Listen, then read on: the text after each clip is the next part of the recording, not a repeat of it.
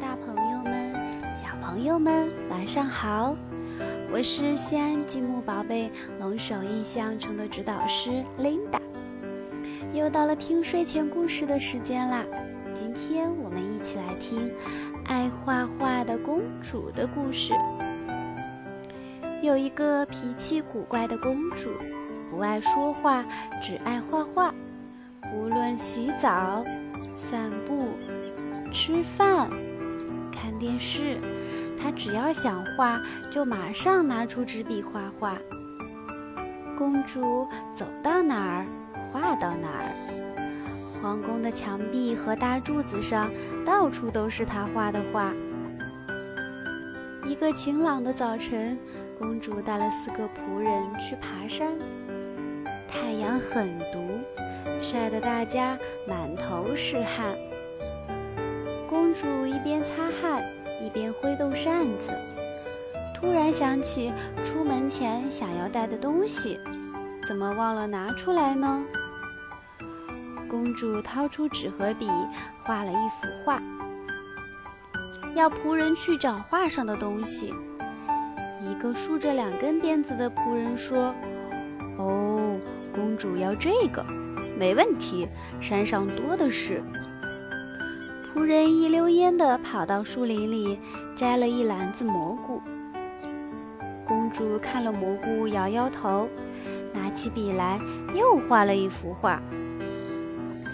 一个穿着红裙子的仆人说：“哈，我知道，这是公主每天要吃的东西。”仆人快步地跑回皇宫。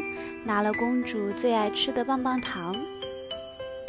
公主看了棒棒糖，叹了一口气，咬了咬笔杆，又画了一幅画。